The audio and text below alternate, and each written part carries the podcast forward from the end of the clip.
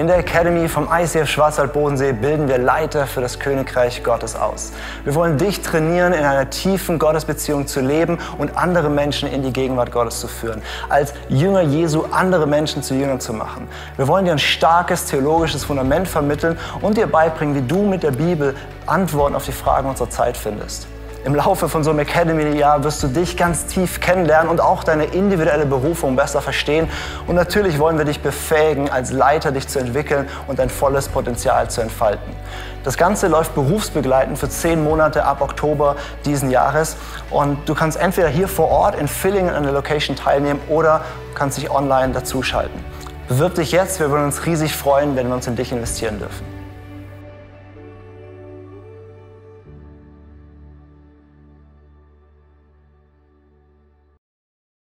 Nehmen wir doch einfach mal diesen Vers, äh, diesen fröhlichen. Ähm ich möchte mit dem nicht so viel Zeit verbringen, einfach aus dem Grund,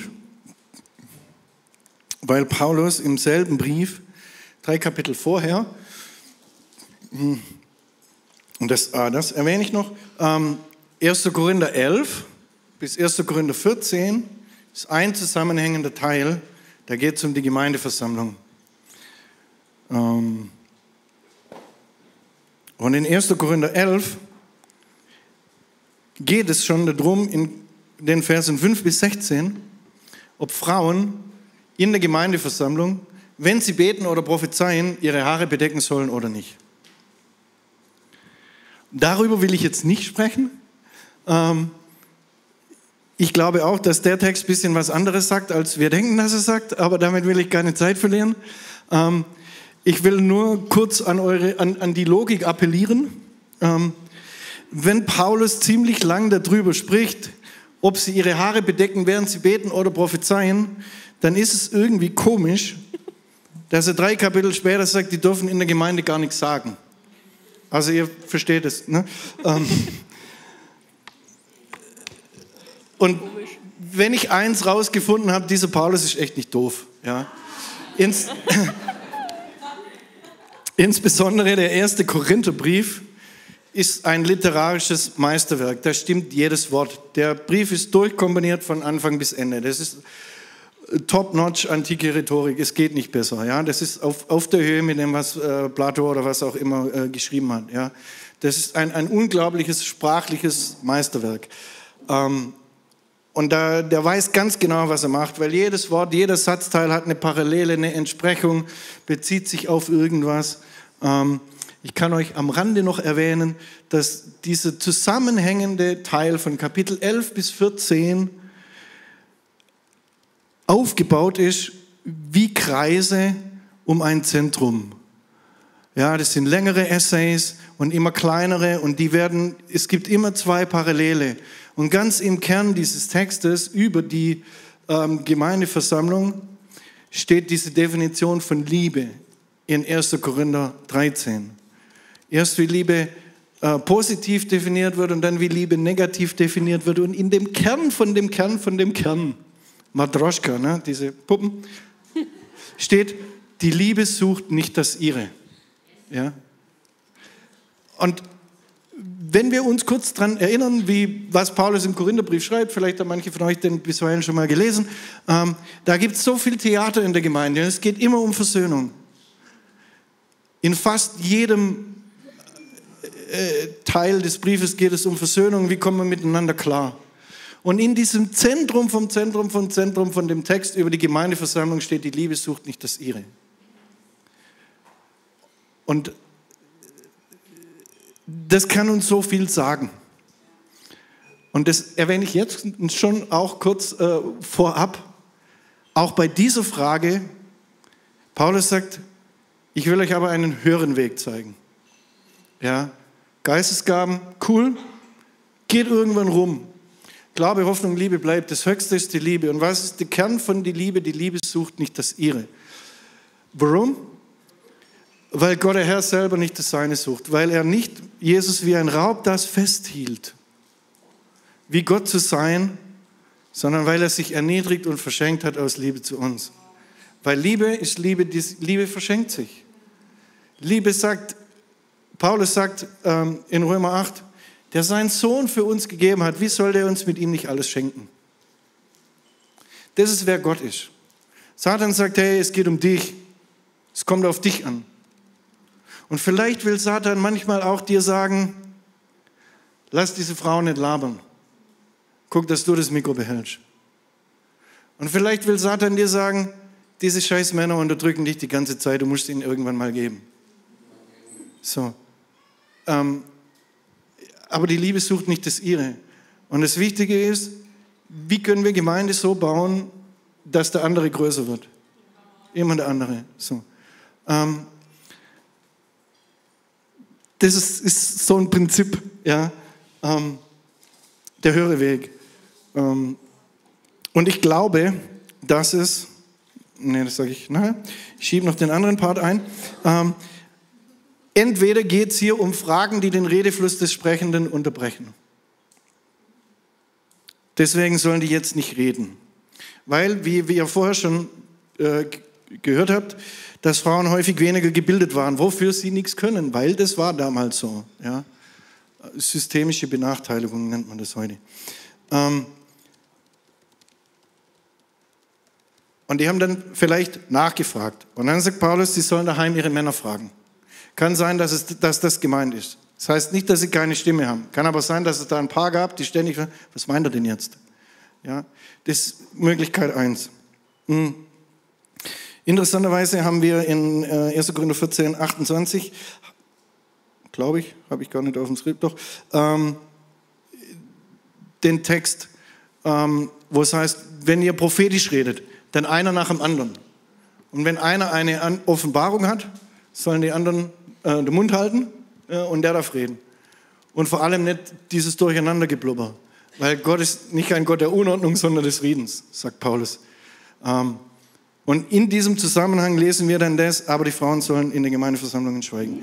Ähm, oder, und da verweise ich auf äh, eine, die das viel besser kann als ich, Lucy Papier, Women and Worship at Corinth, gibt es leider nicht auf Deutsch, ist für diejenigen unter euch, die sagen, ich will mal biblisch-theologisch was arbeiten und ich will mich unbedingt mit dieser Frage beschäftigen, dann ist das The Book to Go, das ist ziemlich dünn, aber es ist äh, ziemlich äh, dicht. Ähm, und wir wissen, dass Paulus in Korinth immer wieder Zitate aus der Gemeinde bringt ja, und dann darauf antwortet. Und es gibt Hinweise in dem Text, und das arbeitet Lucy Pepiat gut heraus, die darauf hindeuten, dass eventuell es eine Gruppe in Korinth gab, die gesagt hat, die müssen. Und Paulus das dann widerlegt. Ähm, denn in dem Vers, den wir ähm, der, zumindest bei mir, bei Luther, heißt der, es steht einer Frau schlecht an, in der Gemeindeversammlung zu reden. Und der nächste Vers, oder ist das Wort Gottes von euch ausgegangen? Ist es allein zu euch gekommen? Man könnte den auch übersetzen, ist etwa das Wort Gottes von euch ausgegangen? Also, dass Paulus eigentlich sagen will, was für ein Schwachsinn. Ja, Denkt ihr, das sei eine Botschaft des Herrn, dass wir den Mund halten sollen? Also es ist sprachlich auch möglich.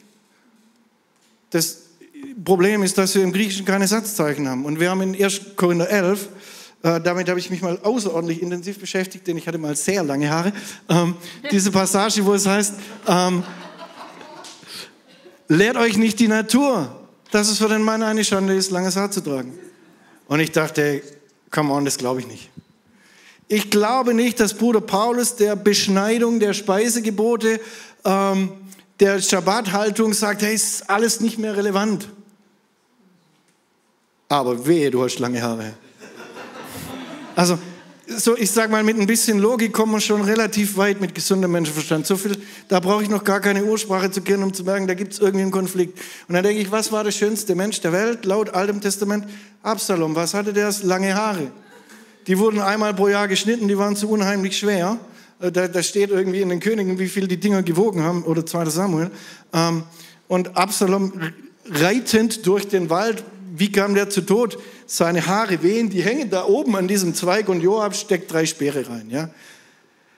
Also wenn jetzt Absalom als das ästhetisch herausragendste Beispiel von, äh, wie können Männer aussehen, ähm, definiert wird und dann Paulus sagt, es ist für den Mann eine Schande, langes Haar zu tragen, dann widerspricht er mal entspannt dem Alten Testament und das macht keinen Sinn. Wenn ich jetzt aber in das Griechische rein, also und wenn Paulus so die ganzen Torah-Gebote aufhebt, Beschneidung, Sabbat, Speise, aber die Natur lehrt euch, es ist eine Schande. Oh. Jetzt argumentiert er mit irgendeiner Natur, das kann nicht sein. Dann schaue ich ins Griechische und merke, ich kann diesen Satz auch anders übersetzen. Nicht als Frage, sondern als Aussage. Nicht einmal die Natur lehrt euch, dass es eine Schande ist, langes Haar zu tragen. Also, das sind so Randbemerkungen. Und wenn wir 1. Korinther 11 jetzt im Griechischen genau lesen, dann merken wir, dass es auf einmal kulminiert an dem Punkt, wo dann Paulus sagt, aber. Und da kommt ein griechisches ganz starkes Gegensatzwort. Und es deutet darauf hin, dass die erste Hälfte von diesen Versen 5 bis 16 die Partei zitiert, die sagt, aber Frauen müssen ihre Haare bedecken, sonst geht es gar nicht. Weil die Frau kommt ja, äh, die Frau hat ja den Mann hervorgebracht. Äh, nee, die Frau kommt ja aus dem Mann und der hat Vorrang.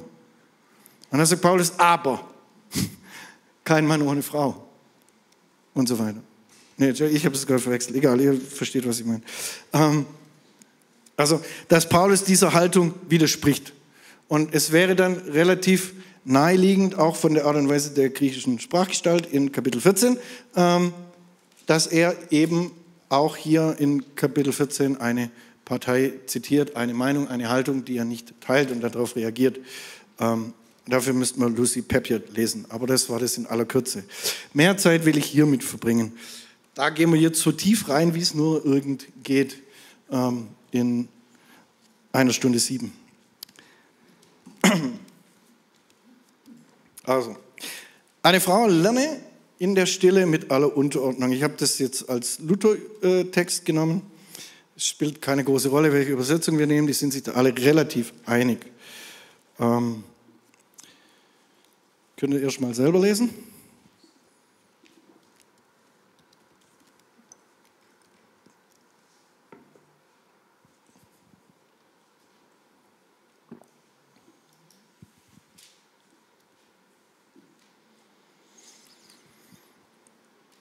Gehe jetzt mal davon aus, dass wenn wir das so lesen, so die ein oder anderes Fragezeichen in unserem Kopf aufpoppt, so ähm, was ist das für eine Darlegung, was ist das für eine Begründung? Also vielleicht können wir ja mitgehen, wenn Paulus sagt, die Frau darf nicht lehren oder über den Mann herrschen, sondern sie soll still sein. Okay. Aber was ist das für eine Begründung? Hey, aber weil Adam war zuerst da. Das hört sich, also so blöd ist der Kerl nicht. Das ist so, das ist nicht gut.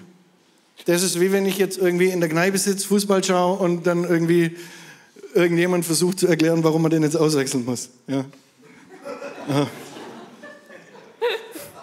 Da kommt es dann immer drauf an, äh, wie, wie intensiv das Argument dargelegt ist. Da will man einfach nur einen Punkt machen und das ist echt ein billiger Punkt.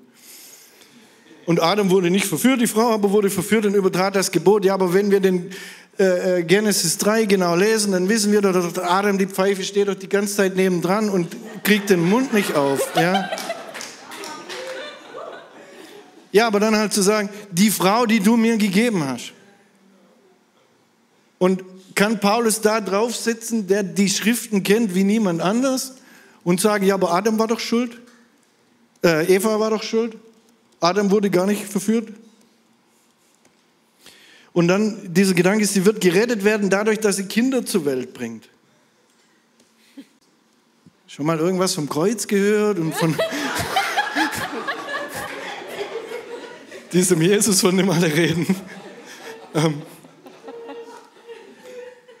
ich weiß nicht, ob es euch auffällt, aber wenn ihr mal so systematisch die Predigten in der Apostelgeschichte durchlest, wenn so Paulus und und Petrus und so durch die Gemeinden ziehen und das Evangelium verkünden.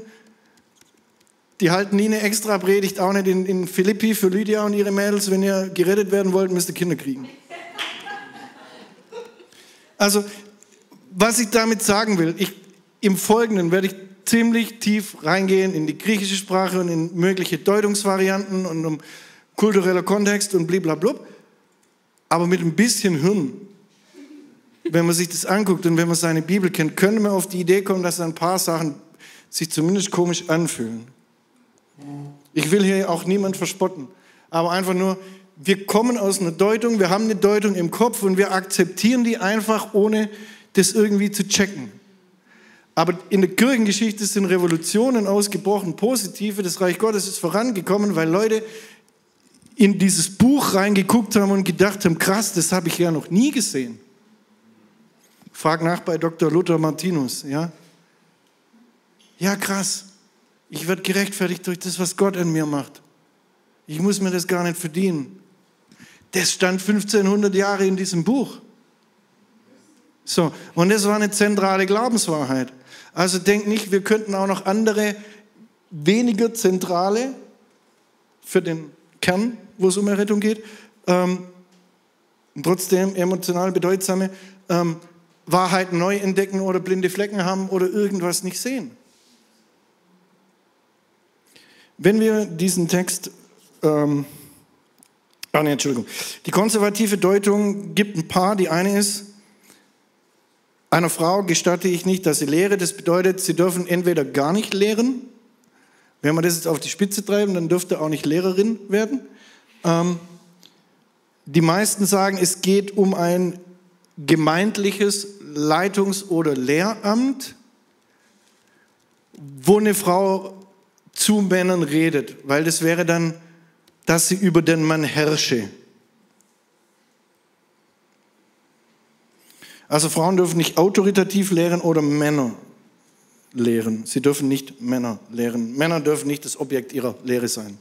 Sie dürfen nicht lehrhaft zu Männern sprechen. Das nimmt ja solche Auswüchse, dass es Gemeinden gibt, in denen Frauen predigen, aber dann nennt man das nicht Predigt, sondern die gibt heute einen Impuls weiter. Das kann man so machen. Man könnte aber auch in den Spiegel gucken. Ähm,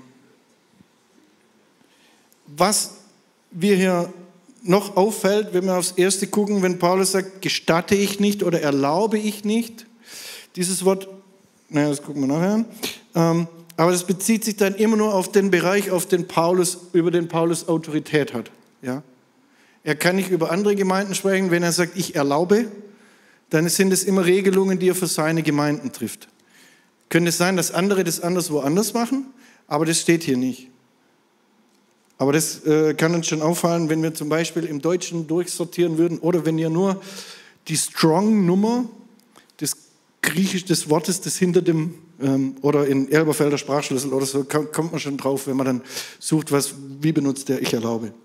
Ähm, und dann gibt es an keiner anderen Stelle in, im Neuen Testament eine Kategorie, wo es ein letztautoritäres Lehramt äh, irgendwie definiert wird. Kommt einfach nicht vor das ähm, außer hier, ja, dann ist es singulär. Es könnte natürlich sein. Manche Stellen stehen nur einmal in der Schrift und das ist okay. Das reicht, wenn sie da drin sind.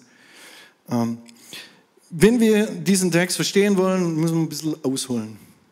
Und zwar weit. Aber wir haben ja noch eine Stunde und 14 Sekunden. Ähm, die Vorgeschichte, die habe ich euch schon angerissen.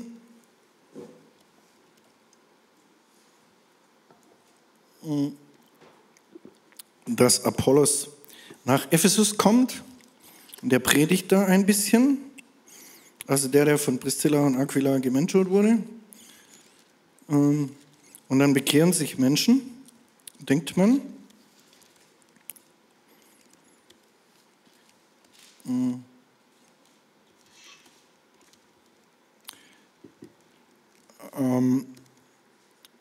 Und später in Kapitel 19 kommt dann Paulus nach Ephesus. Und dann trifft er da so eine Gruppe von, da steht einige Jünger, es waren aber zusammen etwa zwölf Männer. Kommt Paulus nach Ephesus und sagt, habt ihr den Heiligen Geist empfangen, als ihr gläubig wurde? Dann sagen die, wir haben noch nie gehört, dass es einen Heiligen Geist gibt. Und er fragte sie, worauf seid ihr denn getauft? Sie antworteten auf die Taufe des Johannes. Paulus aber sprach, Johannes hat getauft mit der Taufe der Buße und dem Volk gesagt, sie sollen an den glauben, der nach ihm kommen werde, nämlich an Jesus. Als sie das hörten, ließen sie sich taufen. Ähm, auf den Namen des Herrn Jesus und dann legt Paulus die Hände auf sie und der Geist fällt und sie reden in Zungen und Weissagen. Und dann geht Paulus, nachdem er schon mal so einen Brückenkopf installiert hat, in die Synagoge, predigt feiern offen drei Monate lang, lehrt und überzeugt sie vom Reich Gottes. Als dann aber einige verstockt waren, nicht glauben, von der Menge übel reden von dem Weg, trennt er sich von ihnen, sondert auch die Jünger ab, also die gläubig gewordenen, und redet täglich in der Schule des Tyrannus und das geschah zwei Jahre lang, sodass alle, die in der Provinz Asia wohnten, das Wort des Herrn hörten, Juden und Griechen. Für diejenigen, die eine Bibel dabei haben können, wenn sie wollen, mal nach hinten blättern, wo diese Landkarten sind und sich die Provinz Asia anschauen, wie groß die ist. Es kann eine hyperbolische Rede sein, also eine Übertreibung. Ja, alle in der Provinz Asia, wahrscheinlich nicht jeder, der in irgendeiner Hütte. Ähm, ne? Aber was Lukas hier schreibt, ist, da ist was Krasses geschehen. Ja? Ein, ein, ein weites Zentrum, der Schall ging aus in alle Lande. Ähm, und dann heißt es weiter in Apostelgeschichte 19 ab 11, Gott wirkte nicht geringe Taten durch die Hände des Paulus, so hielten sie auch die Schweißtücher und andere Tücher, die er auf seiner Haut getragen hatte, über die Kranken. Und die Krankheiten wichen von ihnen und die bösen Geister fuhren aus. Was für ein geiles Bild, sich das mal so vorzustellen. Ähm, ich will nicht wissen, wie die Dinger gestunken haben, diese Schweißtücher, aber ähm, die er auf seiner Haut getragen hatte. Wahrscheinlich sind die bösen Geister deswegen schon. Äh. es versuchten aber einige von den Juden, die als Beschwörer umherzogen, den Namen des Herrn Jesus zu nennen, über denen die böse Geister hatten und sprachen, ich beschwöre euch bei dem Jesus, den Paulus predigt. Es waren aber sieben Söhne eines jüdischen Hohepriesters mit Namen Skevas, die dies taten. Aber der böse Geist antwortete und sprach zu ihnen, Jesus kenne ich wohl und von Paulus weiß ich wohl. Wer seid ihr aber? Und der Mensch, in dem der böse Geist war, stürzte sich auf sie und er überwältigte sie alle und richtete sie so zu, dass sie nackt und verwundet aus dem Haus flohen. Also nur so ein Beispiel dafür, was ging da so ab in Ephesus. Ich meine, das sagt uns auch Dinge darüber. Es wäre cool, wenn wir Jesus persönlich kennen, weil irgendwie der Jesus an den meine Eltern glauben oder meine Freundin. Am Ende des Tages bringt uns das nicht weiter, wenn es mal wirklich kracht und blitzt. Ähm, dann ist schon gut, wenn es mein König ist.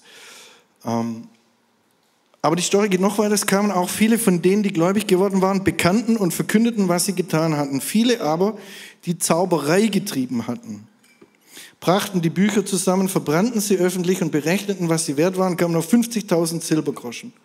So breitete sich das Wort aus durch die Kraft des Herrn und wurde mächtig.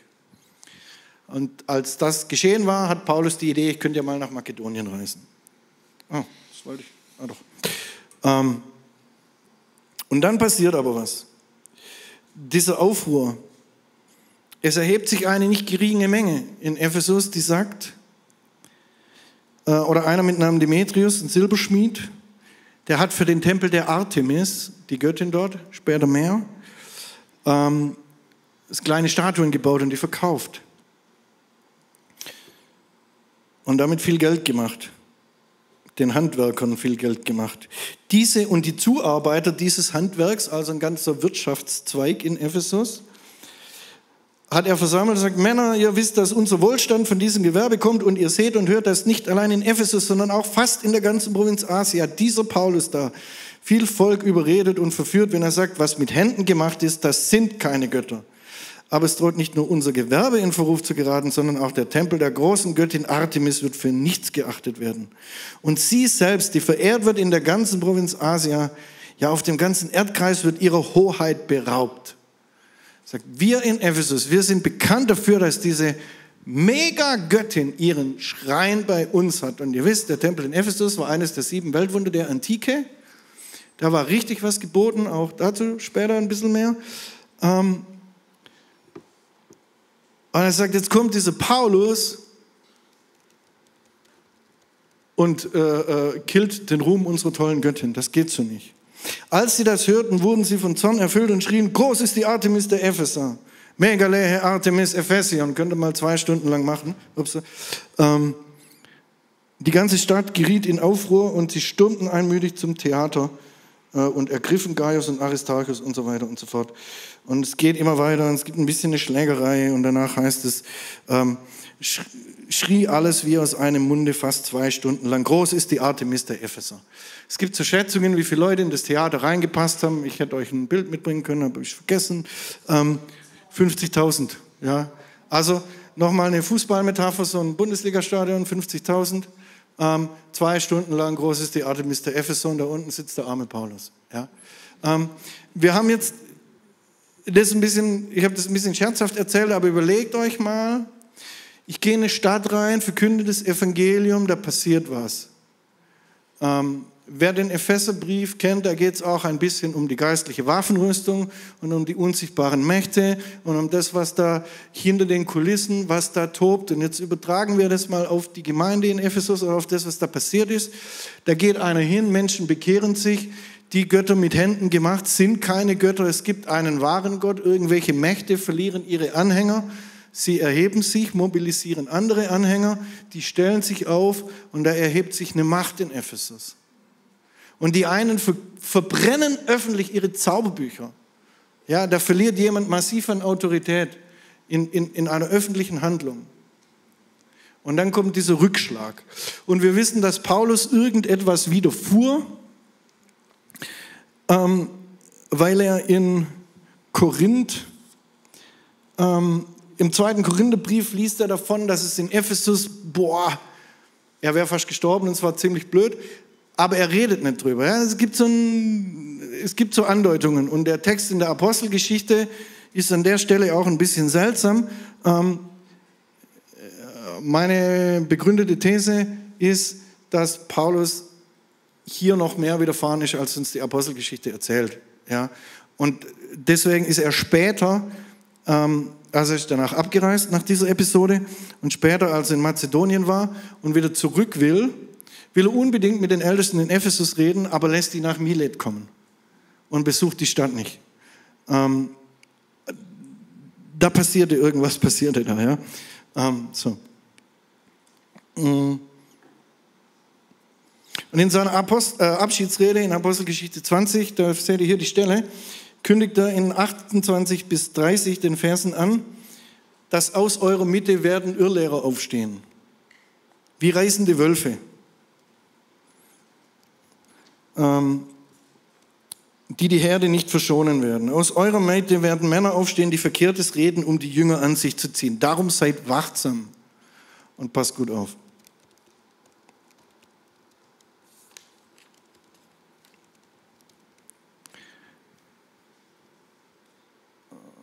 Genau, okay. Ähm, und wir haben hier dann den Anfang des äh, Timotheusbriefes.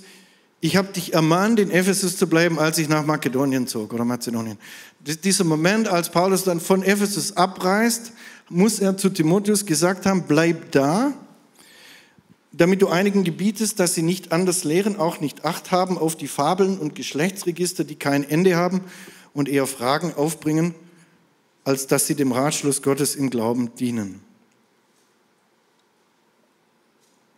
Also Paulus wusste auch, wenn er weg ist, wird da so ein Sturm aufziehen gegen die Gemeinde. Deswegen lässt er sein, sein Timotheus da, damit er darauf reagiert. Was war die Bedrohung? Schauen wir in den ersten Timotheusbrief rein. Die Irrlehrer, und das müssen wir uns jetzt einfach alles anschauen. Einige sind von der rechten Lehre und der Liebe das meint dieses davon, abgeirrt und haben sich hingewandt zu unnützem Geschlecht, äh, Geschwätz. Entschuldigung. Sie wollen das Gesetz lehren. Gesetz heißt die Torah, heißt das Alte Testament oder die fünf Bücher Mose und verstehen selber nicht, was sie sagen oder was sie so fest behaupten. Also das Erste, was wir feststellen, da gibt es Leute, die labern Mist. Die beziehen sich aufs Alte Testament, aber verstehen nicht wirklich, was sie da sagen. Dann sagt der Geist deutlich, dass einige vom Glauben abfallen werden und verführerischen Geistern und Lehren von Dämonen anhängen. Die ungeistlichen Altweiberfabeln soll er zurückweisen, weil das, was da alles passiert, führt nur zu Streitereien und Wortglaubereien. Und ganz am Ende des Briefes, der Abschluss, also der, zweite, äh, der erste Timotheusbrief, ähm, hat danach nur noch die Gnade sei mit euch Und vor die Gnade mit euch steht, dass Timotheus das ungeistliche lose Geschwätz und das Gezänk der fälschlich sogenannten Erkenntnis, die einige verkünden, meiden soll. Also der Brief fängt an mit, ich habe dich in Ephesus gesetzt, damit du diesen Irrlehrern Einhalt gebietest. Und er endet mit, pass auf vor dieser fälschlich sogenannten Erkenntnis. Und durch den Brief ziehen sich Hinweise auf die Leute, die komische Dinge tun. Sie lehren das AT, verstehen sie aber nicht. Ähm, sie folgen Lehren von Dämonen. Es gibt Alt Altweiberfabeln und Streiterei und Wortglaubereien. Wie gehen wir damit um in Ephesus?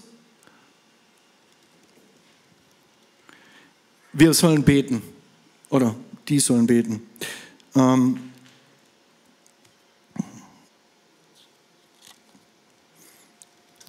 in 1 bis 2. Man soll vor allen Dingen, hm, schade eigentlich, egal. Ähm, bitte Gebet, Fürbitte, Danksagung für alle Menschen, für die Könige und für alle Obrigkeit, damit wir ein ruhiges und stilles Leben führen können in aller Frömmigkeit und Ehrbarkeit. Also, das erste ist, was sollen wir tun als Epheser, sagt uns Paulus, betet. Betet für die Obrigkeit, damit wir ein stilles und ruhiges Leben führen können. Wer vorher genauer hingeschaut hat, in dem Text über die Frauen wird zweimal das Wort in der Stille verwendet. Hier verwendet Paulus ein paar Verse vorher es für alle. Das Ziel für uns alle ist, damit wir ein ruhiges ähm, und stilles Leben führen können. Also das Griechische ist dasselbe Wort Hesychia. Ein ruhiges und stilles Leben.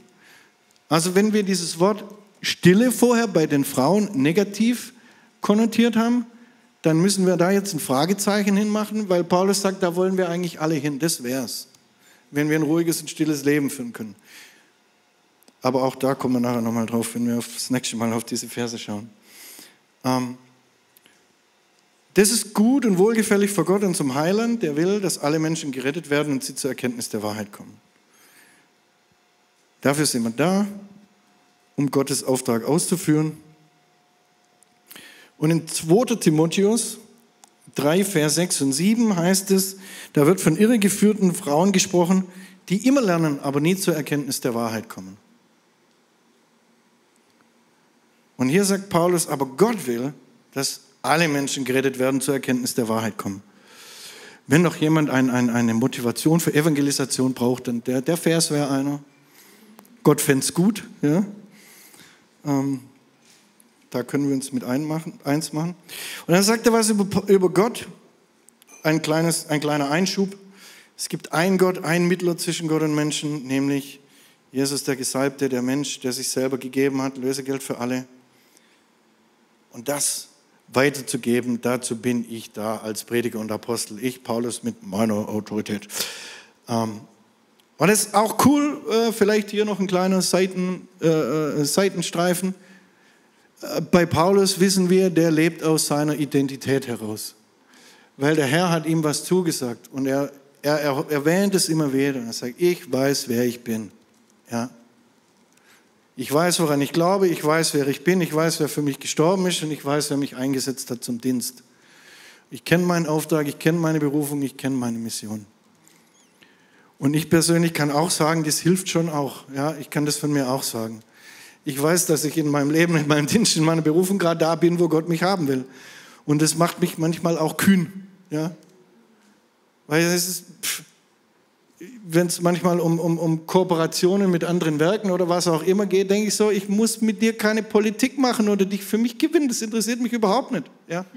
Wenn Gott da drin steckt, dass wir zusammenarbeiten, dann Herz zu Herz und dann cool, machen wir.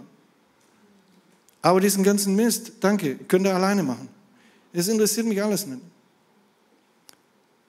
Weil wenn ich spüre, dass Gott da drin ist und wir es beide spüren, dann reicht uns das als Zeugnis. Ja? Und dann kriegen wir das hin. Und dann brauchen wir auch, egal, ne? muss jetzt nicht ins Detail gehen. Aber diese Seitenstreifen, das ist deswegen cool. Ähm,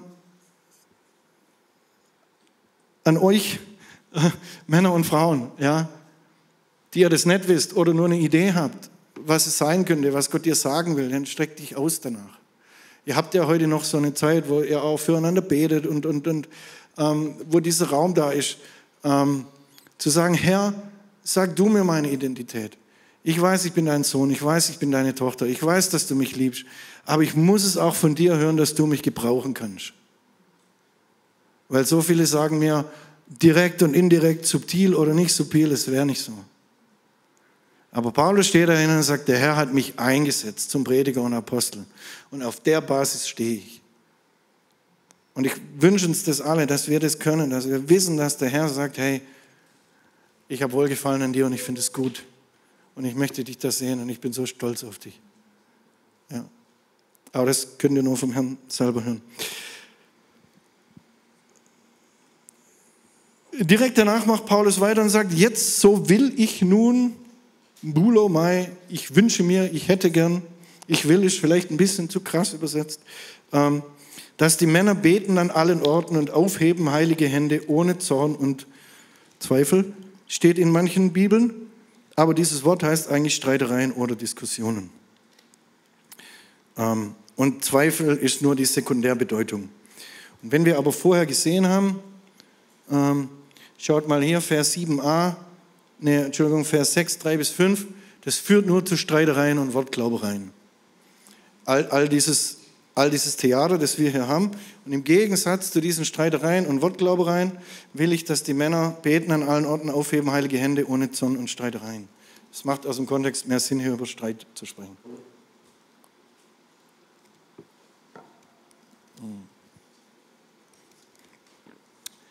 Desgleichen die Frauen.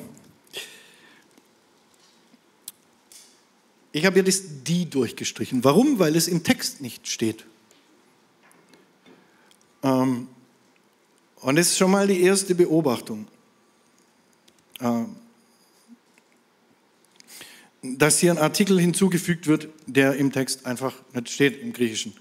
Ähm, und interessanterweise, und deswegen habe ich das die vor Männer fett gemacht, ja, weil im Griechischen steht es die Männer, aber da hinten steht Frauen. Ähm, ich will, dass die Männer beten, alle in eurer Gemeinde, und ich will, dass Frauen. Das ist ein kleiner Unterschied, in den ich nicht zu viel rein interpretieren will, aber ich will ihn wahrgenommen haben und ihn ausgesprochen. In schicklicher Kleidung sich schmücken mit Anstand und Besonnenheit, nicht mit Haarflechten und Gold oder Perlen oder kostbarem Gewand, sondern wie sich's geziemt für Frauen, die ihre Frömmigkeit bekunden wollen, mit guten Werken. Ähm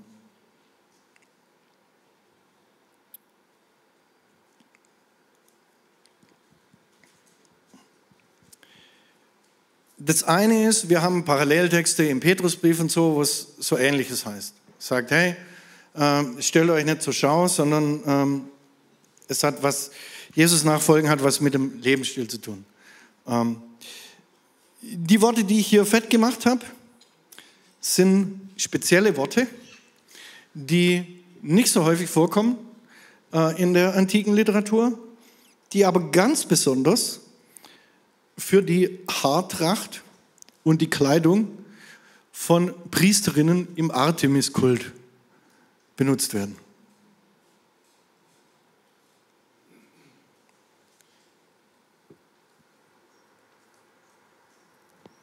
Die haben sehr viel Wert auf ihr Äußeres gelegt. Reiche Frauen mit Status, Ehre, Wohlstand haben in diesem Artemis-Kult Führungsrollen eingenommen.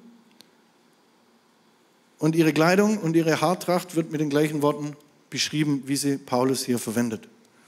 Es gibt sogar einen, einen Roman, der heißt äh, Ephesiaka, das findet ihr dann im Skript. Ähm, da wird es ausführlich beschrieben und auch wörtlich fast gleich, wie wenn Paulus Copy und gepastet hätte. Ja, ähm, das ist jetzt was, das man nicht mit Logik und deutscher Bibel wissen kann. Ja, logisch. Ähm,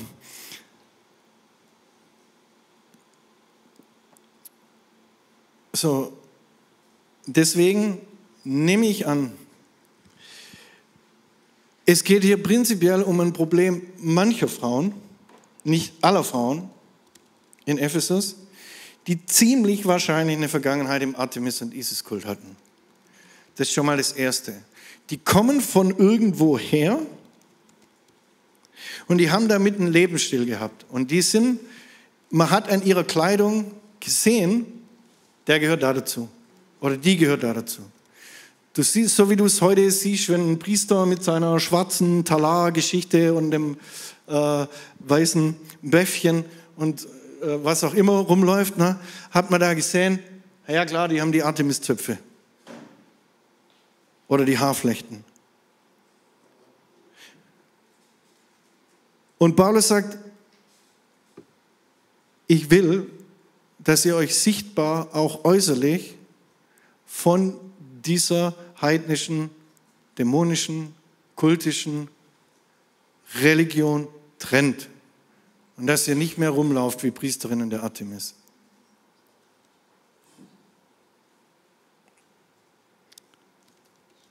Weil es kommt nicht auf das Äußere an, sondern dass man eure Frömmigkeit sieht, euren Weg mit Gott und dann sieht man an dem, wie ihr euer Leben lebt, nicht wie ihr euch anzieht. Ja. Also Kleidung spielt nicht so die große Rolle, auch wenn wir es manchmal denken. Nur Kleidung, die was ausdrückt, spielt eine große Rolle.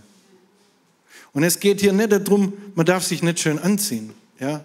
Also, vielleicht können wir da noch einen kleinen äh, Schlenker machen. Ähm,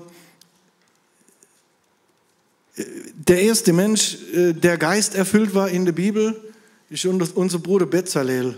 Ja, das war der Handwerker, der die Stiftshütte gebaut hat. Und dann hat der Heilige Geist erfüllt und was hat er gemacht? Er hat wunderschöne Sachen gebaut. Warum? Weil er es konnte und weil Gott Schönheit gefällt. Ich meine, er schafft ja alles. Er sieht Schönheit sicher anders als wir, aber er hat einen Sinn für Ästhetik. Ja? Und das, ähm,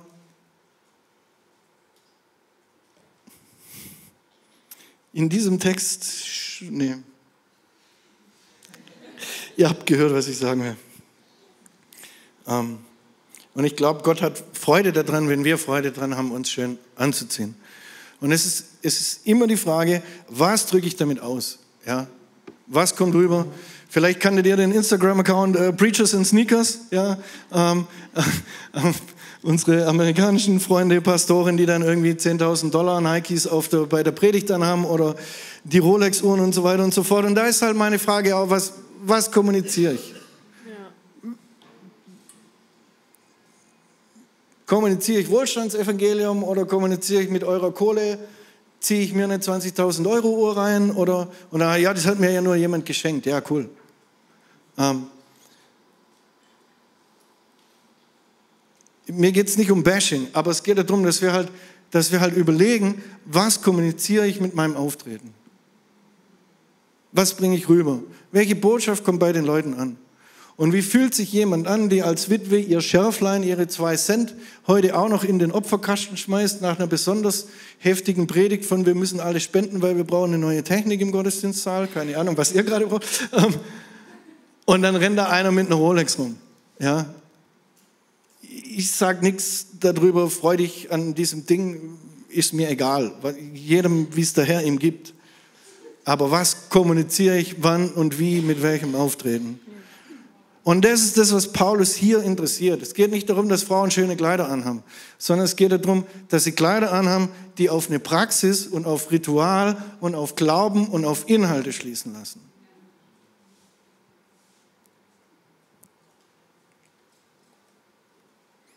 Und ihr könnt die Übertragung auf heute sicher äh, machen. Ähm und dann kommt der nächste Vers. Eine Frau lerne in der Stille mit aller Unterordnung. Stille, haben wir schon gehört, ist cool für alle, sagt Paulus ein paar Verse vorher. Ist ein Ideal. Im Alten Testament, und ich habe im Skript äh, Verse zum Beispiel Jesaja 41,1, Habakkuk 2,20, Sacharja 2,13, Psalm 46,10, da geht es darum, dass Gott sagt, seid stille vor mir, alle Welt. Oder sei still und erkenne, dass ich Gott bin.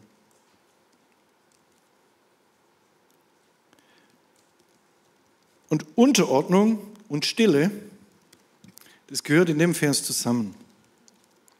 Und es bedeutet ein, ich beuge mich vor Gott. In diesem Vers steht nicht drin, Frau, du musst dich vor deinem Mann, äh, deinem Mann unterordnen beim Lernen. Steht da einfach nicht. Da steht nur, lerne in, eine Frau lerne in der Stille mit aller Unterordnung. Interessanterweise steht in Psalm 37,7 im hebräischen Text, sei still vor Yahweh. Und in der griechischen Übersetzung des Alten Testamentes, die wahrscheinlich Paulus damals auch hatte, steht, ordne dich Yahweh unter. Da wird still sein im Hebräischen mit dem griechischen Wort für Unterordnung übersetzt, das wir genau hier im Text haben. Das heißt, es geht also um eine Haltung.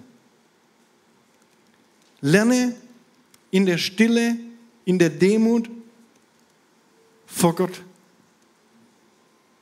Ordne dich Gott unter. Ja, wie wenn Jakobus sagt oder Petrus, ja, demütigt euch vor dem Angesicht Gottes. Da steht nichts mit Männern drin. Da geht es um Ehrfurcht vor Gott. Und interessanterweise hat Paulus direkt davor gesagt, ähm, äh, Mist, genau, ähm, schickliche Kleidung, ähm, wie sie es gezielt für Frauen, die ihre Frömmigkeit bekunden wollen mit guten Werken. Für dieses Wort Frömmigkeit meint man eigentlich einen auf Gott hin ausgerichteten Lebensstil. Dafür steht normalerweise im ganzen Neuen Testament und auch im Timotheusbrief immer das Wort Eusebeia. Göttlich gut fromm sein. Nur an einer einzigen Stelle steht das Wort, das ich persönlich so mag, Theosebeia. Noch stärker auf Gott ausgerichtete Frömmigkeit, nämlich in diesem Vers. Paulus benutzt also hier ein ganz besonderes Wort mit Gottbezug und sagt im Vers danach, in Stille mit Unterordnung. Ja? Nur um es nochmal zu unterstreichen, dass es hier um Gott geht. Wenn wir, wenn wir ganz ultra genau hinschauen, ähm, dann wird's uns, äh, springt es uns eigentlich ins Gesicht. Was ja natürlich auch interessant ist, hier wird schon mal die, selbst wenn der Text das bedeutet, was er in seiner negativsten Form bedeuten könnte, wäre er dann immer noch ein gewaltiger Sprung über die zeitgenössische Kultur raus, weil Frau Paulus hier sagt, Frauen sollen lernen. Ähnlich wie in dieser Korintherstelle, wenn, wenn dieser Vers von Paulus wäre, sie sollen nicht rumlabern in der Gemeinde, sie sollen zu Hause lernen. Ja, also allein schon das in der negativstmöglichen Form wäre ein positiv besetztes Bildungsprojekt, was es sonst nirgends gab.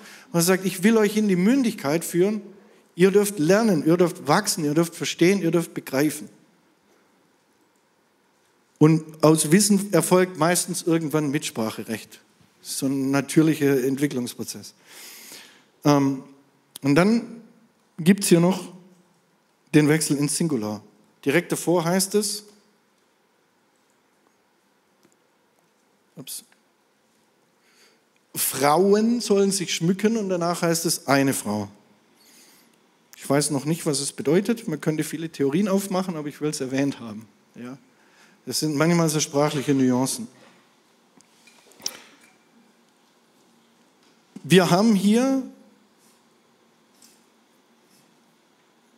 eine Situation in der Gemeinde in Ephesus, wo wir schon wissen, da gibt es Leute, die werden verführt die glauben ziemlichen Mist. Die sind vom Glauben abgeirrt. Und Paulus sagt hier, eine Frau soll in der Demut, in der Ehrfurcht vor Gott lernen. Das wäre schon mal das ultra positive Gegenstück zu all diesen komischen, die da verführt werden, weil sie irgendwelchen Lehren von Dämonen anhängen.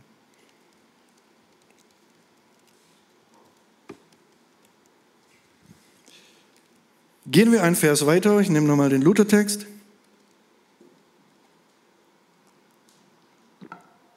Eine Frau lerne in der Stille mit Unterordnung. Einer Frau gestatte ich nicht, dass sie lehre, auch nicht, dass sie über den Mann herrsche, sondern sie sei still. Jetzt nehmen wir den Text nach Dosi, ähm, wörtlich übersetzt und auch so, wie die Satzstellung ist, weil wir müssen da noch ein bisschen drin rumbohren. Eine Frau in Stille soll lernen in aller Unterordnung, zu lehren, und dann kommt ein griechisches Wort, de, erlaube ich einer Frau nicht. Und wieder zwei griechische Worte, ude zu authentein, einen Mann, sondern in Stille zu sein. Da müssen wir an ein paar ähm, Stellen tiefer bohren. Erstmal nehmen wir das Wort erlauben. Paulus sagt, ich erlaube hier was nicht. Ähm, dieses Wort erlauben kommt im NT 18 Mal vor. 14 Mal geht es eindeutig um eine spezifische Situation. Erlaubst du mir das? Darf ich reden? Paulus, es ist dir erlaubt, für dich selber zu sprechen. Darf ich hier reingehen? Jesus, irgendjemand fragt, Jesus, darfst du das? Erlaubst du mir das? Ja, immer, immer eine spezifische, konkrete Situation. 14 Mal. Zweimal geht es darum, ähm, ist einfach nur eine Parallelstelle aus den Evangelien, ähm, wo Jesus über die Scheidung spricht und sagt, Mose hat euch erlaubt, einen Scheidebrief zu schreiben. Habe ich vorher schon zitiert. Aber von Anfang an ist es nicht so gewesen. Sagt, Mose hat hier eine Regelung erlassen oder etwas erlaubt, was eigentlich Gottes Idee nicht war. Jetzt sind wir bei 16 von 18. Und dann haben wir noch zweimal das Wort erlauben. Einmal in 1. Korinther 14.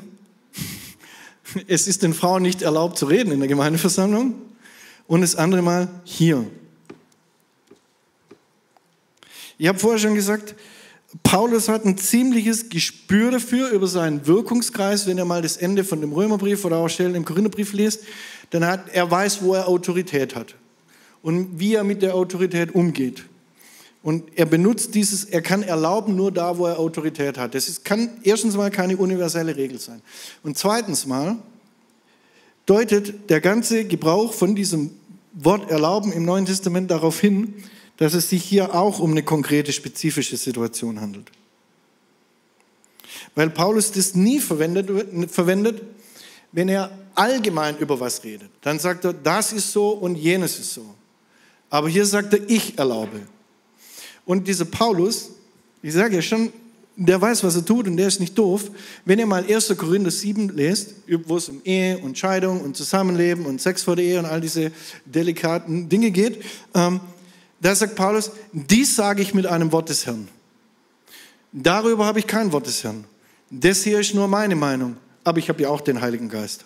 Also Paulus ist in seiner Sprache so sauber, dass er unterscheiden kann, wann er jetzt ein Gebot Gottes vermittelt oder sagt, das gilt für immer und wann er sagt, und das ist jetzt aber der Tipp, den ich euch gebe. Und hier sagt er, ich erlaube.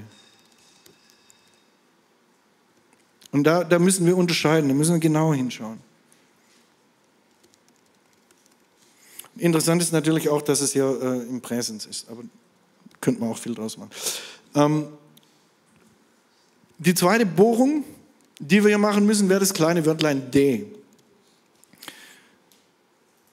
Das ist im Griechischen immer nachgestellt, also es bezieht sich eigentlich auf das Wort davor.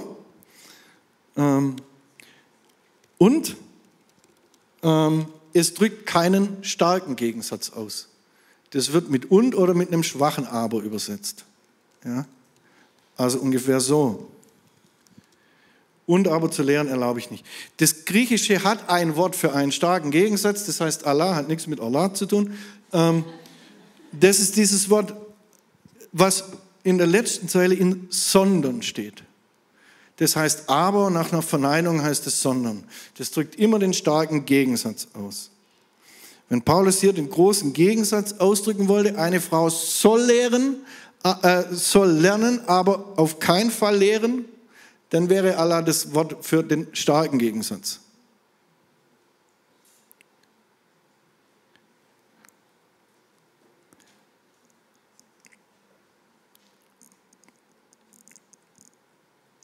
Man könnte, man könnte, wenn man wollen würde, es wäre von der Grammatik her möglich, diesen Satz so aufzulösen, dass er von der Bedeutung her sagt, griechisch, eine Frau soll in der Unterordnung lernen und dann erst lehren. Das ist aber nicht die Übersetzung, die sich aufdrängt. Ich will es nur gesagt haben. Ähm, aber es, ist, es wäre möglich, weil in diesem Wörtlein D steckt einiges drin. Ähm, jetzt haben wir noch äh, die nächste Bohrung, da geht es ums Lehren und um das UD.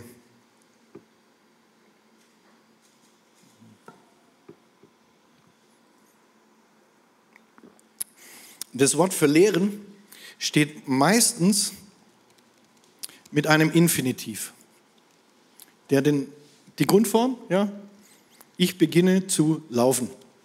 Ich begann schon längst zu schwitzen. Ähm, ich tue es immer noch. Ähm, dieses Wort lehren steht meistens mit Infinitiv, der den Inhalt der Lehre wiedergibt. Das Beispiel wäre jetzt ähm, auch recht nah an unserem Text in Offenbarung 2, Vers 20 in den Sendschreiben. Aber ich habe gegen dich, dass du Isabel duldest, die Frau, die sagt, sie sei eine Prophetin und lehrt und verführt meine Knechte, Hurerei zu treiben und Götzenopfer zu essen. Ja? Also die Infinitive sind zu treiben und zu essen. Sie lehrt und dann zu treiben oder zu essen. Dieses Wort lehren muss keinen Infinitiv haben, aber häufig hat es den. Und es gibt in unserem Satz auch zwei Infinitive. Entweder dieses Authentein, was wir nicht, noch nicht wissen, was es heißt, oder das zu sein. Das heißt, es könnte sein, dass der Inhalt der Lehre mit dem Authentein ausgedrückt wird oder mit dem Sein. Äh, mit dem Sein, peinlich. Ähm, das heißt, es könnte sein, dass Paulus hier sagt,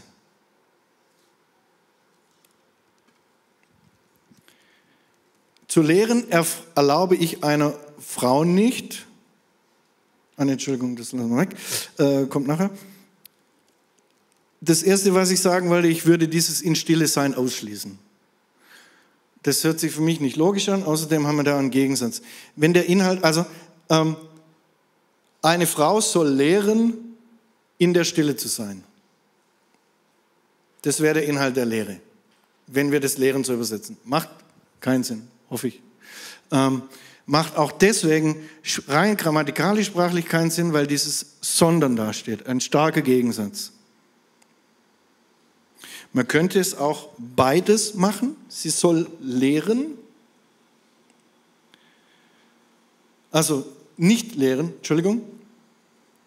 Sie soll nicht lehren ähm, A und B. Beide äh, Infinitive, wie in diesem Offenbarungsbeispiel, würde gehen. Ähm, aber durch dieses sondern, ich würde es ausschließen, ähm, Wichtiger ist, dass wenn es beide wären, wäre der erste inkludiert und auf den kommt es mir an. Man könnte also übersetzen, zu lehren erlaube ich einer Frau nicht, also Entschuldigung, jetzt bin ich verrutscht. Ähm,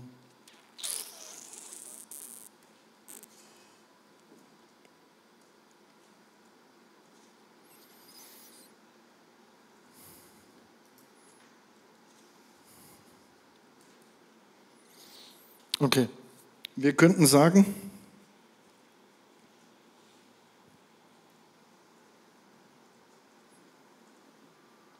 wir könnten sagen, der ich, eine Frau darf nicht lehren und dann wäre Ude Authentein das, was sie nicht lehren darf.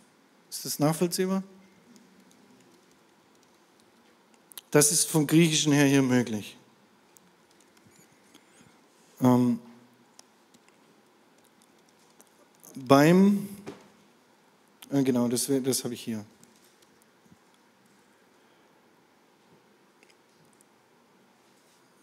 Ah, genau. Bin ich hinterher geblieben. Genau. Ah, nee. Äh, jetzt geht es um das Ude. Das Ude kann man auch auf zwei Möglichkeiten übersetzen.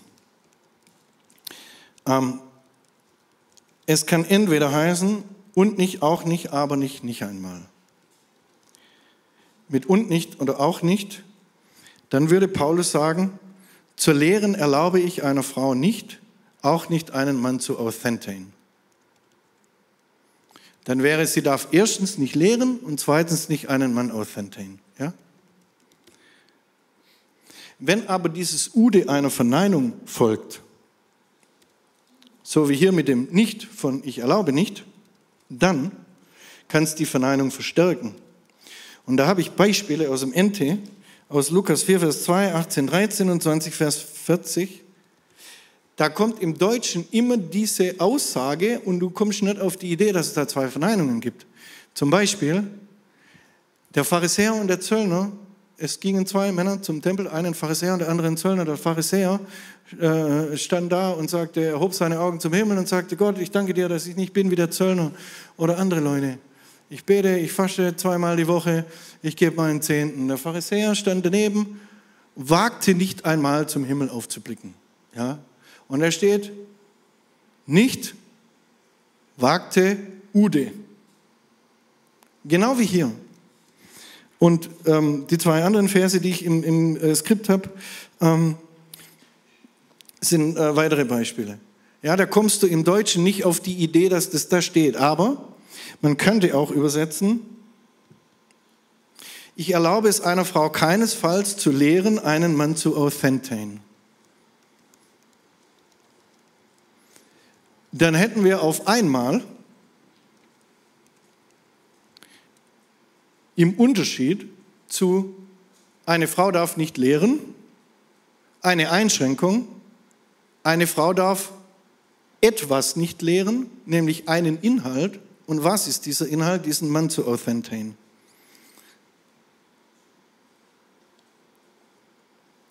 Könnt ihr mir bis dahin folgen, einigermaßen? Ein bisschen? Okay. Ähm, anders geht es nicht. Ja, wenn wir den Vers wirklich aufdröseln wollen, ähm, geht es nicht. Es tut mir leid.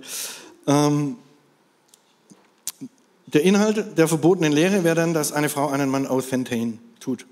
Also jetzt, was könnte das heißen, dieses authenten? Und jetzt bam. In euren Bibeln steht nämlich wahrscheinlich über den Mann herrschen.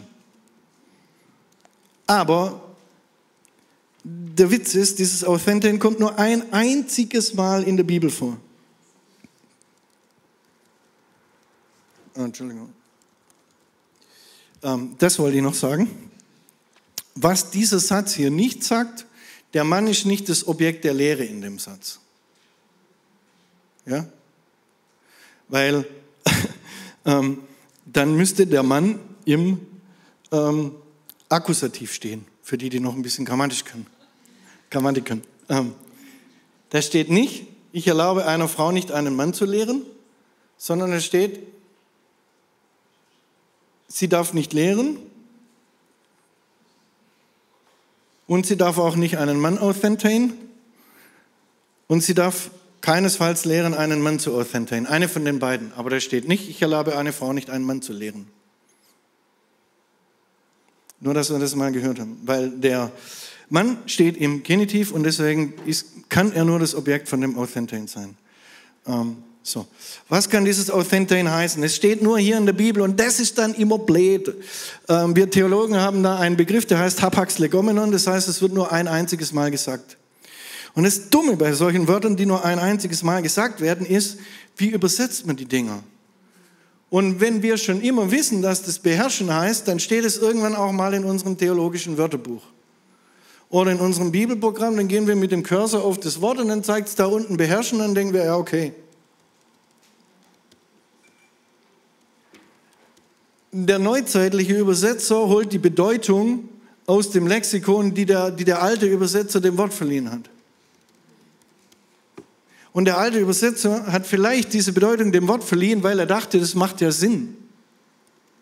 Weil er ja aus einem Setting kommt, wo man das nicht soll. Das ist wie wenn ich sagen würde, die Natur lehrt euch, dass es für den Mann eine Schande ist, langes Haar zu haben. Das würde niemals ein Hebräer denken. Weil Absalom mit langen Haaren herrlich schön war. So. Aber das kann ein Luther denken im Mittelalter. Das kann ein Wycliffe, äh, also ja, im ausgehenden Mittel können, können sich die Historik streiten, mir egal. Ähm, Im Wiedererweckenden, egal. Ähm, oder ein Wycliffe, der die erste englische Bibel baut, ja. Ähm, und dann merken wir, dass wir das, was wir denken, das ist ja logisch, auf einmal da hineinlesen. Weil wir nicht all die tausend alten Dokumente studiert haben, in denen diese Wörter vorkommen. Was heißt jetzt Authentain? Viertelstunde habe ich noch. Das schaffen wir. Ähm, Authentain kann heißen, Autorität haben über jemand oder etwas. Ja, richtig. Es kann heißen, sich die Rechte oder die Macht von jemand anders ungerechtfertigt aneignen. Es kann heißen, beherrschen, dominieren, niedrigen, überwältigen, etwas anfangen. Und jetzt kommt schon dieses Thema Mord. Authentes, äh, Authentes, das Substantiv davon, wäre der Verantwortliche oder meistens der Mörder. Das ist ein Wort, Authentane, das hauptsächlich in diesem Kontext von diesen seltsamen, komischen, unsauberen Mysterienkulten verwendet wird. Aha. Jetzt fängt so langsam an, für uns spannend zu werden. Ähm also ihr seht ja die Bedeutungen auch alle, ähm, auch Eigentumsrechte, Souveränität, Urheberschaft beanspruchen, sich selber zum Autor oder zur Quelle von etwas machen. Da, da kommt unser Wort authentisch her. Genau von diesem Wort. Und es könnte eine der vorherigen Bedeutungen sein, aber mit sexuellen Anklängen, weil in diesen Kulten war eben seltsame sexuelle Praktiken war halt Standard, ja. Und deswegen kann Authentane auch heißen, jemand umbringen, während man mit ihm schläft. Und es kann heißen, über jemand Autorität haben. Es kann aber auch heißen, sich jemand sexuell gefügig machen. Also diese, diese Bedeutungsebene kann bei Authentane immer mitschwingen.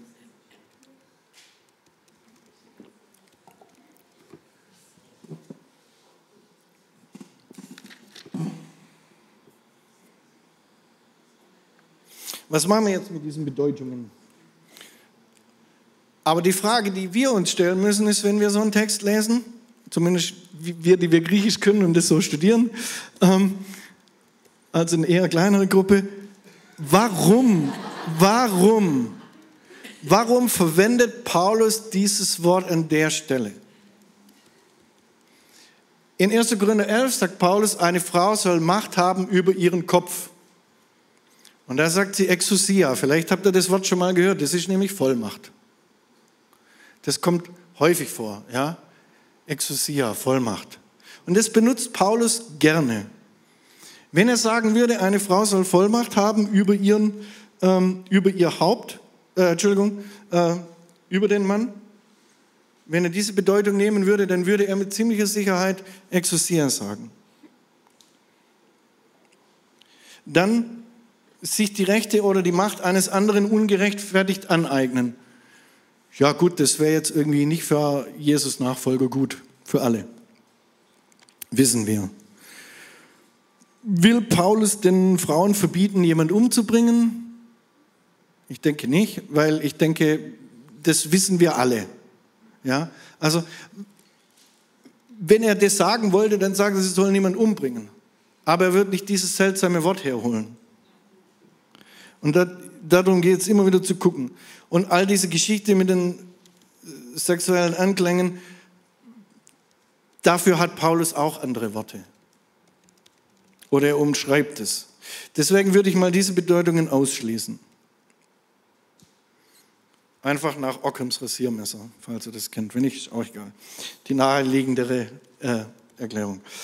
Ähm, aber ich erkläre euch dann, warum das sehr viel Sinn macht. Ähm,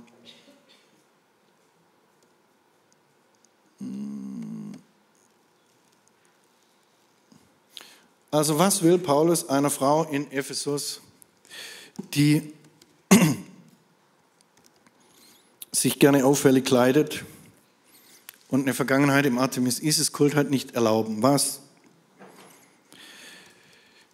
Entweder nicht erlauben, es zu tun oder nicht erlauben, äh, es mit einem Mann zu lehren. Es zu lehren, das, genau. Es gäbe drei Möglichkeiten. Beherrschen, dominieren, niedrigen, überwältigen. Etwas anfangen, für was verantwortlich sein. Eigentumsrechte, Souveränität, Urheberschaft beanspruchen. Sich selbst zum Auto oder zur Quelle zu was machen. Was ist es? Steht da nicht drin. Blöd. Müssen wir raten. Nee, wir gehen weiter. Zehn Minuten. Der nächste Vers, nämlich dieser wilde, Adam nämlich wurde zuerst erschaffen, dann Eva. Adam wurde nicht betrogen und aber die Frau gänzlich übertrogen, ein Partizip, fiel in Übertretung. dieses nämlich sagt, ich begründe hier was, was vorher stand. Ja? Paulus begründet dieses, was er vorher gesagt hat, ein, eine Frau darf nicht einen Mann authentaten oder sie darf nicht lehren, einen Mann zu authentaten, ähm, damit, dass Adam zuerst erschaffen wurde, dann Eva, Eva und Adam nicht betrogen wurde, aber die Frau gänzlich betrogen, in Übertretung fiel. Ich habe hier gänzlich betrogen geschrieben, weil hier steht im Griechischen nicht das Wort betrogen zweimal dasselbe, sondern beim einen steht apatau und beim anderen steht ex apatau. Ihr hört schon, da ist eine Vorsilbe da, die das verstärkt. Gänzlich oder intensiv oder stark oder was auch immer betrogen. Ähm, was fangen wir mit dem Text an? Schon wieder so ein Fragezeichen.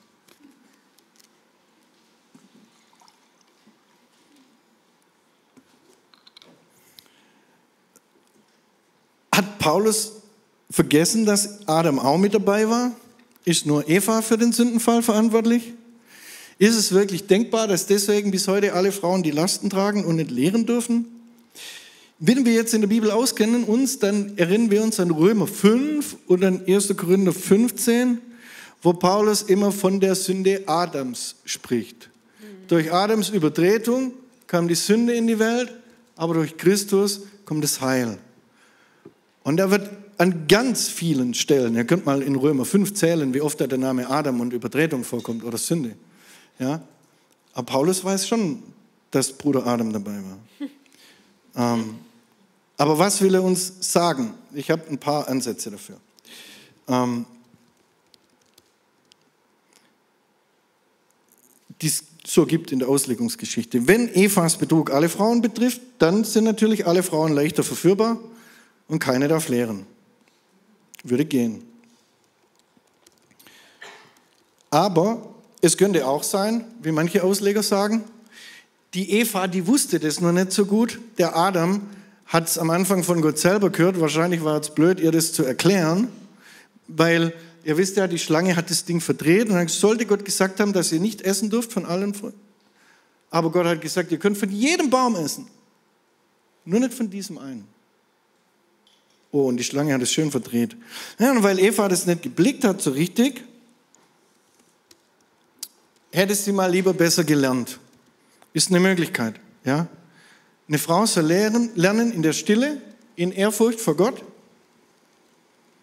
weil Eva wusste auch nicht richtig Bescheid und ist betrogen worden. Also wappnen wir uns erstmal mit Studium des Wortes Gottes. Ist möglich. So lange dürfen sie nicht lehren oder einen Mann authentieren oder was auch immer. Das ist für mich keine befriedigende Lösung, die steht ein bisschen auf wackeligen Beinen. Ich will euch einen besseren Weg zeigen, würde Paulus sagen. Ähm, und er hat mit der großen Göttin zu tun. Das ist der Artemis-Tempel in Ephesus, eines der sieben antiken Weltwunder, wie gesagt. Und das ist eine Studie von, äh, Studie, eine Statue von Artemis, die aussieht wie, wie Kybele. Ähm, dort in Ephesus sind zusammengeschmolzen ganz viele solche religiösen Kulte. Kybele, die große Mutter allen Lebens. Ähm, da standen überall Schreine für die große Gottesmutter. Und diese Frau, mit denen ich weiß nicht, wie viele Brüste sie hat, die steht da überall. Und all diese komischen Chefgöttinnen sehen so aus. Ja? Seit ca. 5500 vor Christus, sagen manche, ähm, steht Kybele-Schrein in, in Ephesus rum. Ähm, da gab es wilde orgiastische Riten im Zusammenhang damit. Ähm, und damit wurden später, Achtung, auch Adam, Eva und die Schlange verehrt. Dazu später mehr. 1250 vor Christus haben sie den Hebat-Kultus eingeführt. Und die ist so ähnlich wie die Ishtar aus Babylon. Auch so eine Göttin mit ganz vielen Brüsten, aus der der, der Ursprung des Lebens kommt. Und dann wurde noch Demeter und Cassiopeia mit hinein vermischt. Und dann ähm, sagen die Gelehrten, dass diejenigen, die den Artemis-Kult dahin gebracht haben, die Amazonen waren, die tatsächlich damals anscheinend dafür bekannt waren, ähm, Männer umzubringen und diese Frauenherrschaft. Ähm, aber ihr merkt, es hat vielleicht ein bisschen Anklänge mit unserem Text. Ähm, der berühmteste Schrein für die Artemis weltweit war in Ephesus. Und es gab da viel Magie, unheimlich viel Magie. Talismane, Amulette, ähm, Beschwörungsformeln, Flüche. Ähm, das ist unglaublich, was man da alles ausgegraben hat. In diesen Kulten ging es immer darum, von der Mutter kommt das Leben. Von der Frau kommt das Leben. Der Mann stammt von der Frau.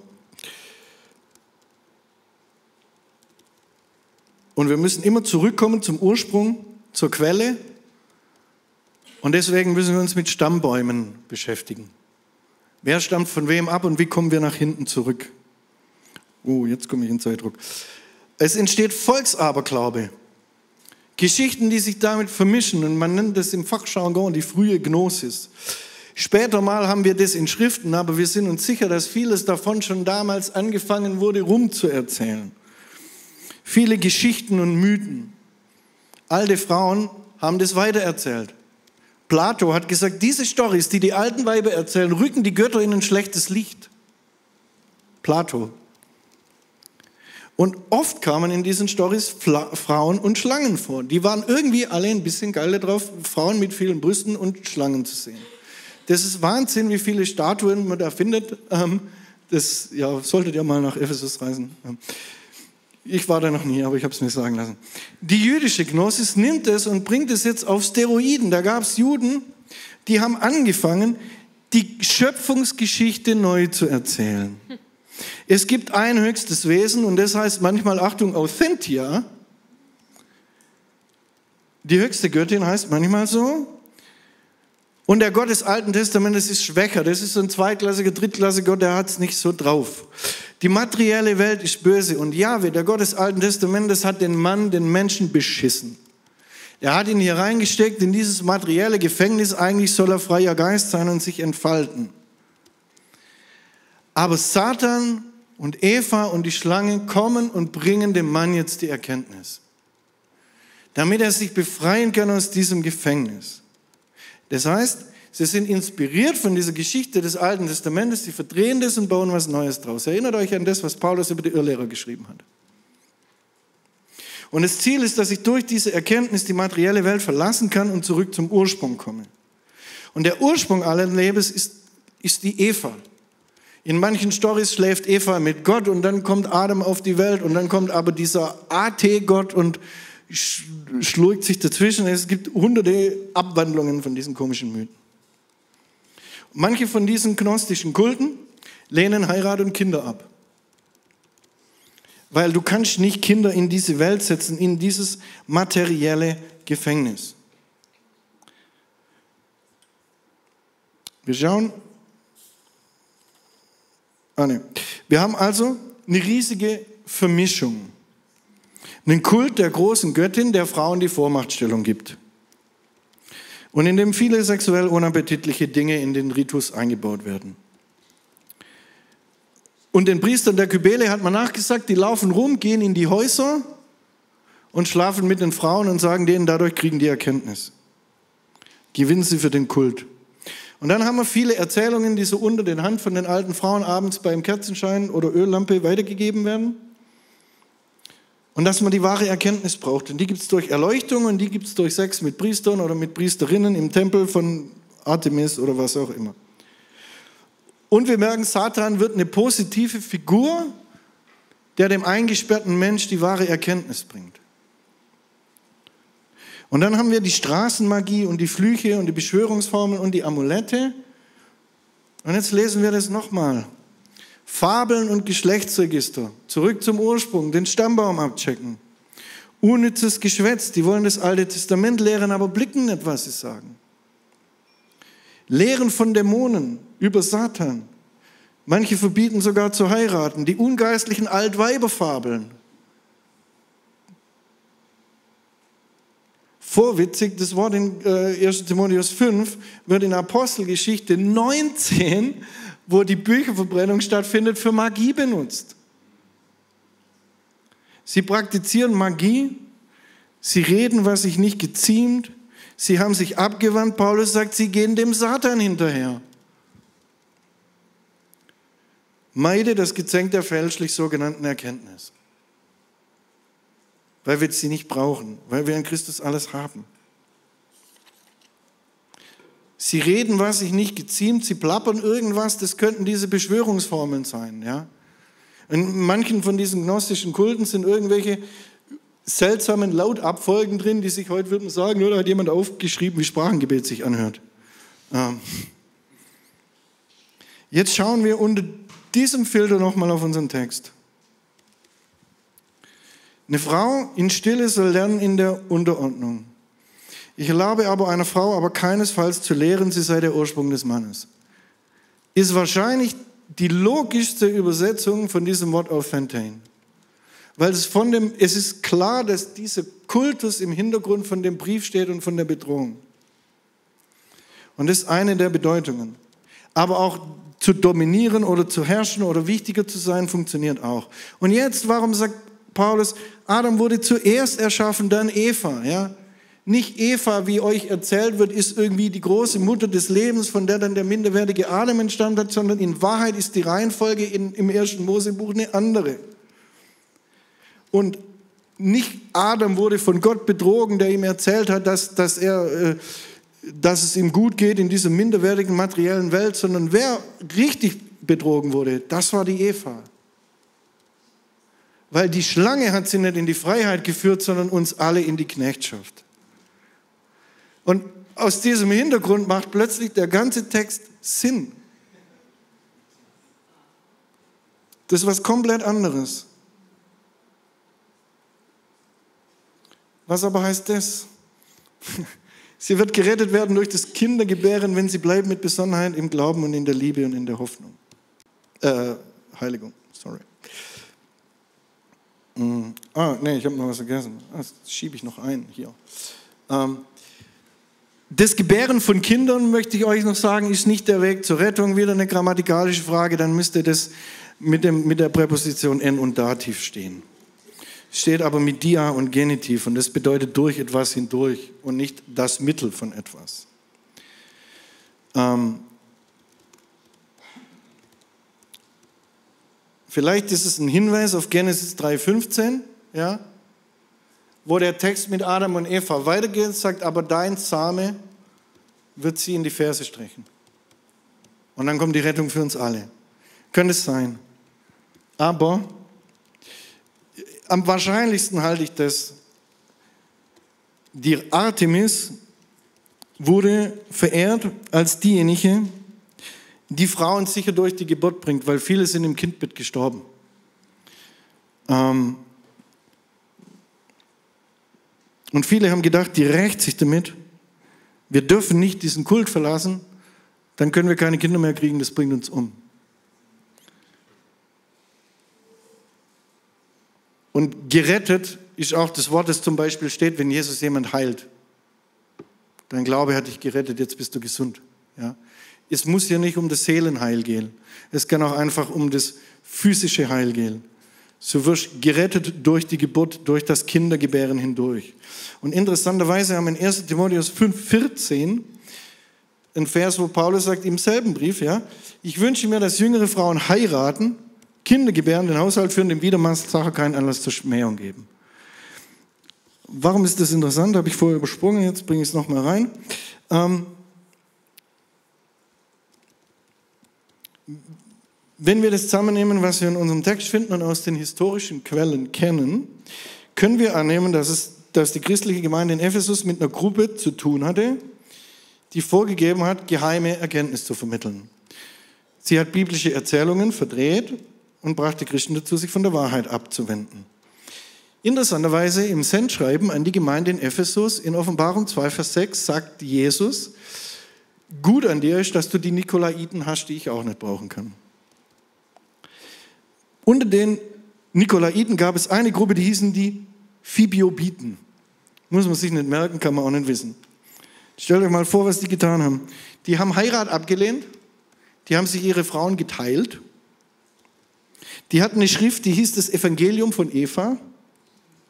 Sie haben die Doktrin der Schlange befolgt.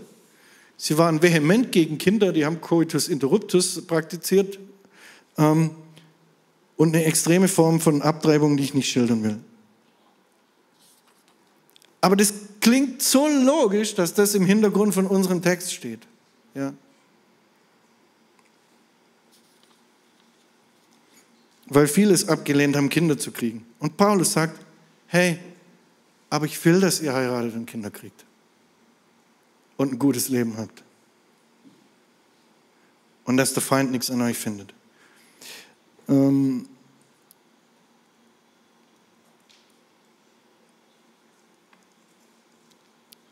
ich weiß, dass man diesen Text so nicht verstehen kann ähm, als normaler Mensch. Ja, das ist mir klar. Ähm,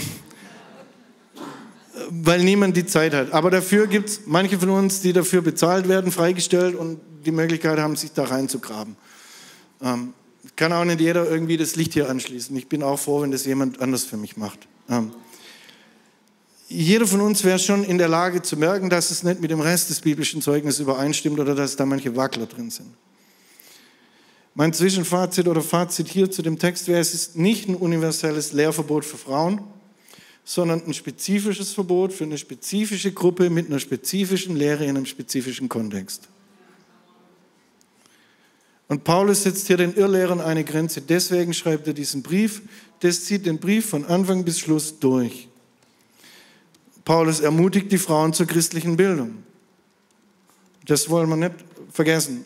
Er durchbricht da eine Barriere, die in seiner Kultur da war. Und vielleicht, sagt er, ohne festes Fundament kein Amt in der Gemeinde. Interessanterweise geht es direkt nach diesem Text mit dem Kindergebären in Kapitel 3 weiter mit dem Amt des Aufsehers. Und es riecht danach, dass in den Pastoralbriefen, also an Timotheus und Titus, scheinbar nur Männer in Leitungsämtern sind. Wie soll einer sein? Mann einer Frau steht da immer drin. Es gibt aber kleine Fensterchen, die können wir nicht. Also es geht um tüchtige Menschen, die äh, fähig sind, auch andere zu lehren. Und es geht auch um äh, 2. Timotheus 1, Vers 5, dass Timotheus von seiner Mutter und von seiner Großmutter gelernt hat. Aber in Titus 2, Vers 3, da wird über die Ältestin gesprochen. Es könnte auch die ältere Frau sein.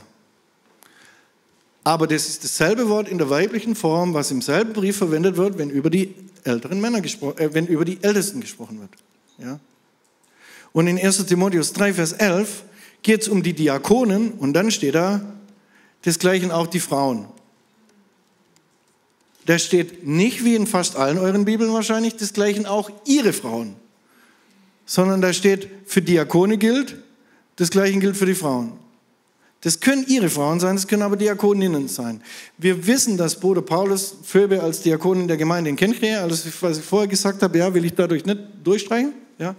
Aber dass wir selbst in den Pastoralbriefen, wo wir merken, da ist so eine krasse Sondersituation, da ist so eine Lehre, da ist so ein Kultus, da passiert etwas, da wurde eine ganze Menge von Frauen in der Stadt hineingezogen in, in, in, dieses, in diesen Strom ähm, von Irrlehre und von negativem Einfluss, ähm, wo es sein kann, dass Paulus sagt, Moment mal, erstmal lernen in der Stille, deswegen sind die Aufseher, die Ältesten, erstmal hier noch Männer. Anderswo praktizieren wir es anders, hier machen wir es so. Aber selbst in diesen Briefen finden sich diese Fenster. Ja, darauf wollte ich nochmal hinweisen. Ich glaube, dass diese Briefe oder diese Verse kein Joch der Unterdrückung sind, sondern ein Ruf zum Dienst und zum Bibelstudium und zur Charakterentwicklung. Das ist es, worum es Paulus geht. Das Ziel ist, dass wir Irrlehre abwenden und dass wir Jesusmäßige Frömmigkeit entwickeln. Und das gilt für Männer und Frauen gleichermaßen. Damit war es das heute Morgen. So schön, dass du dabei warst. Lass uns doch ein Like da und tipp auf Abonnieren und auf die Glocke, dann wirst du kein Video mehr verpassen, das von uns online geht. Uns wird es aber auch riesig freuen, dich in Person kennenzulernen.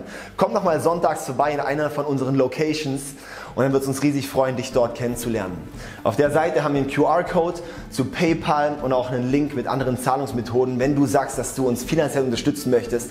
Vielen Dank für alles, was du gibst. Uns wird es auch riesig freuen, dir zu helfen, in deinem Leben mit Jesus durchzustarten. Und wenn du heute dein Leben Jesus gegeben hast, dann kontaktiere uns mit dem Kontaktformular unten in der Beschreibung und dann wollen wir dir helfen in den ersten Schritten mit Jesus. Und auch wenn du was mit Jesus erlebt hast, hey, dann lass es uns auch wissen. Wir wollen es mit dir mitfeiern und dir auch helfen auf deinem Weg mit Jesus. Uns freut wenn du dabei bist und dabei bleibst. Bis zum nächsten Mal. Ciao, ciao.